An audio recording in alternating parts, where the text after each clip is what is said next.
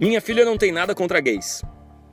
Quando uma criança nos brinda com a sua visão de mundo, é uma delícia tão grande que a gente deve ficar bem quietinho. É como olhar o unicórnio se alimentando. Você quer ficar vendo aquilo sem espantar a magia do ambiente. A gente estava no carro, eu dirigindo, a minha mulher no banco do carona, minha filha no banco de trás, sentada no meio. A de dois anos estava dormindo na cadeirinha. Lá fora as pessoas estavam se desrespeitando umas às outras no trânsito, o que a gente pode chamar de um dia normal. O que eu não entendo é que uma mulher pode se vestir com calça jeans e até com camiseta masculina. Isso é aceito pela sociedade, falou a minha filha Anita.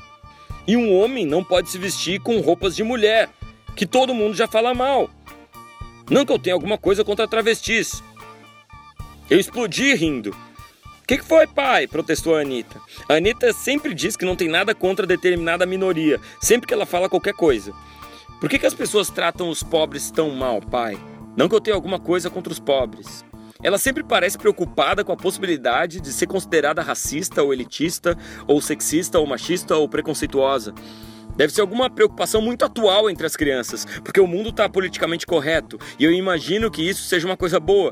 Mas quando eu tinha oito anos, a minha principal preocupação era conseguir a maior quantidade de doces entre a hora de acordar e a hora de dormir. A Anitta continuou. Eu só acho que os homens deveriam poder se vestir com saia, salto alto, se eles quisessem. As mulheres podem fazer isso, os homens não, porque são considerados gays. Não que eu tenha alguma coisa contra os gays, ela disse, antes que ela seja mal interpretada.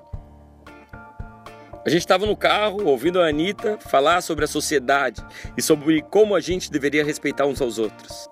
E lá fora, as pessoas se desrespeitavam umas às outras no trânsito o que podemos chamar de um dia normal.